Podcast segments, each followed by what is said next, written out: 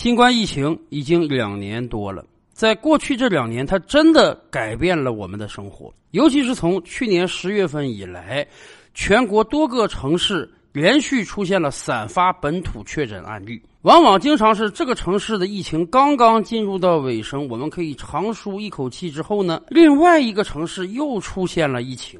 圈个有用，疫情隔离险，可以说从去年十月份以来啊，这个疫情它就没有断过。但是，相对于别的国家，我们真的是已经处理的非常好了。我们已经积攒了非常多的应对疫情的方法。到目前为止，任何一个城市出现了散发案例，我们都会迅速的把它扑灭。但是，疫情给我们带来的困扰还是非常多的。就说春节吧，有很多人已经连续两个春节没有回家了。没办法，疫情对于所有要出行的人而言，那都是极不友好的。因为很显然，我们每个人都处于一种非常大的不确定之中。因为疫情的传播要十几天的时间，所以好比说，你一月一号离开所在的城市，去往另外一个城市，你离开的时候，你所在的城市完全没有事儿，风平浪静的。可是你刚刚抵达所在城市两三天之后呢，你出发的城市。爆发了本土散发疫情，哪怕就有那么个三例、五例、十例、八例，对不起，那就成疫区了。那么全国其他所有城市都会对这个出现疫情城市的人倒查十四天的。你离开这个城市的时候，他没有疫情；然而很不幸，你到了另外一个城市，他爆发疫情了，你就得被隔离。反过来讲，好比说你离开 A 地要到 B 地去出差，出差之前 B 地一片风平浪静。但是你刚到 B 地两三天，它出现了散发本土病例，那么很有可能你就回不去了，或者说你偏要回去也行啊，你回去之后就会被隔离起来。所以每个要出行的人都会面临非常大的不确定性，这也使得很多人啊减少了出行。商务出差能不去就不去，国内旅游那也等着疫情之后吧。但是毕竟有些出行是必须的，你硬着头皮也得去。所以啊，有一种保险就应运而生了，不知道大家有没有注意到？这就是隔离险。其实早在新冠疫情刚发生之时啊，就有保险公司推出了针对新冠疫情的治疗险。但很显然，对于我国大部分老百姓而言，一方面被确诊阳性的可能性是极低极低的，恐怕我国现在是全球最低水平的；另一方面，真要被确诊了，那也都是免费的医疗，大家并不会担心说我一旦被确诊，我要花很多钱治病。所以，很显然，这个新冠的治疗险卖的不咋地。然而，新冠的隔离险卖的还不错，为什么？因为被隔离起来的人还是非常多的。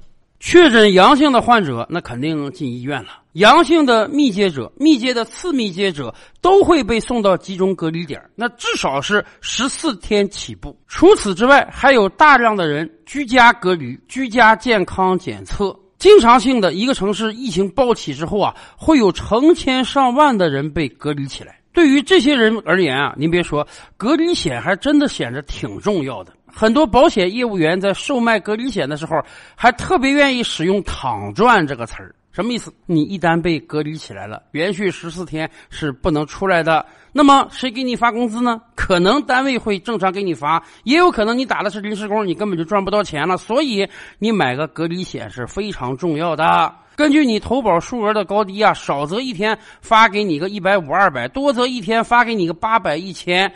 那你这隔离期间什么活不用干，这可不就是躺赚了吗？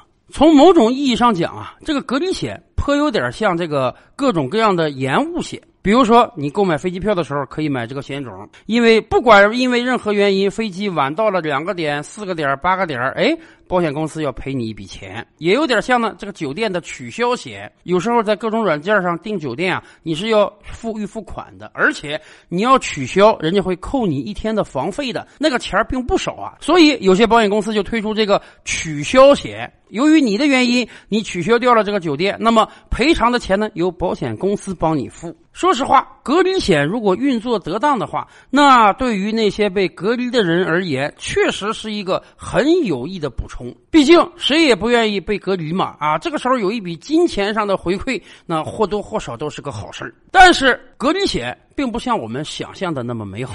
今天就有很多人在投诉，明明买了隔离险，但却得不到非常好的赔付。是的，我们身边有很多好朋友啊，经常性的对于这个保险有一些怀疑的态度。为什么呢？很重要的一个原因就是大家觉得买保险的时候跟你讲的是天花乱坠的，但是一到了赔付阶段，就这个也不赔。那个也不赔，咱们就说隔离险吧。以我们普通人的理解，那这个事儿很简单，就是我花一笔钱，几十块钱或者上百块钱嘛，买这个隔离险，在隔离险生效的时间范围之内呢，因为任何原因我被隔离了，那是不是你就按照你的规定，一天给我这个二百块钱、三百块钱？几乎没有人啊，为了挣这个钱去主动要求自己隔离的。大家都是因为迫不得已被隔离的情况下，因为我买了这个保险，那起码有一个金钱的回馈，能缓解一下我这个心情。但是很多人突然发现啊，事情不像他们想象的那么简单，不是说你买了隔离险，你又被隔离了，你就马上能拿到钱，因为各种各样不同的保险公司有着非常多的免赔条款。是的。就是这个免赔条款，说实话，让很多购买保险的人非常气愤。以往就有很多人买了各种各样的重疾险，想着一旦你说我患什么重病了，哎，保险公司赔我一大笔钱，那我这个看病的钱就有着落了。但是往往这个人真得病了，到保险公司理赔的时候，人家保险公司会把当年那个密密麻麻的条款拿给你看，跟你解读，说你看看，我当时规定的很严格呀，什么什么样的情况是不在我们的赔付范围之内的，你现在刚好符合这样一个情况，所以对不起，虽然你买了保险也得了病，但是我们不能。能赔付，可问题是，买过保险的人都知道，保险公司那个合同多少页呀，密密麻麻的多少个条款啊，有多少人在买保险的时候，说真的，把每一个条款都看了。即便你都看了，由于不是专业人士，恐怕你都不明白人家那个条款讲的是什么意思。隔离险也是这样啊，各种不同的保险公司，这个免赔条款是花样迭出的。比如说，有很多隔离险常见的拒赔情形包括啊，次密接人员被隔离、非自费隔离、居家隔离、健康监测、全域管控或者封城、根据当地政府要求非中高风险地区人员的返乡、探亲人员的集中居家隔离等等。什么意思？一个简单的隔离，我们现在就有很多种。比如说，你是作为密接被隔离。你是作为次密接被隔离，你是从国外回来进行十四加七的隔离，还有有些城市本土案例太多了，全域封城，不可以出小区，不可以出楼道。这些在我们普通人看来，那都是隔离啊！因为我确实因为疫情管控的原因，我不能继续我以往正常的生活了，我甚至连自己的家门都不能出了。这个难道不算隔离吗？是的，人家保险公司对于隔离是有着严格要求的。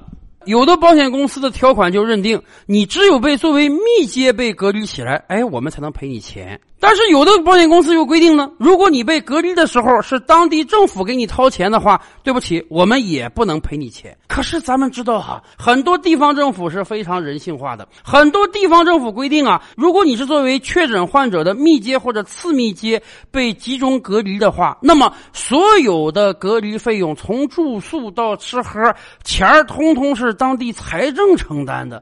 那么在这个情况下，你这隔离险等于就白买了。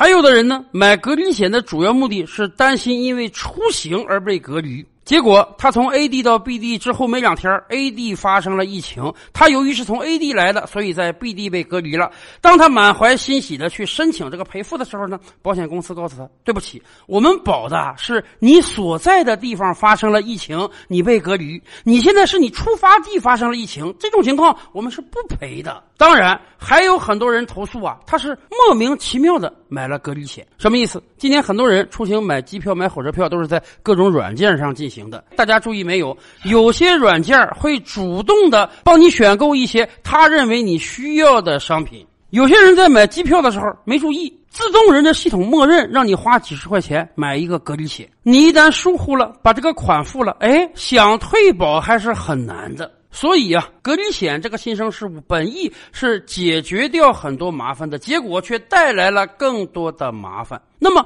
对于我们普通人而言，隔离险有没有用呢？哎，我觉得对于经常出行的人而言，在现在这样一个状态之下，真是有一定意义的。只不过，在你真要买保险之前，我建议大家。找一个靠谱的保险销售专员，找一个靠谱的保险公司，然后呢，把你的实际情况跟他讲一讲，问清楚什么情况下能赔，什么情况下不能赔。他们是有这个义务的，一定搞清楚了这个保险的设计真正是满足你的需求，你再去买。照吕拍案，本回书着落在此。欲知大千世界尚有何等惊奇，自然是且听下回分解。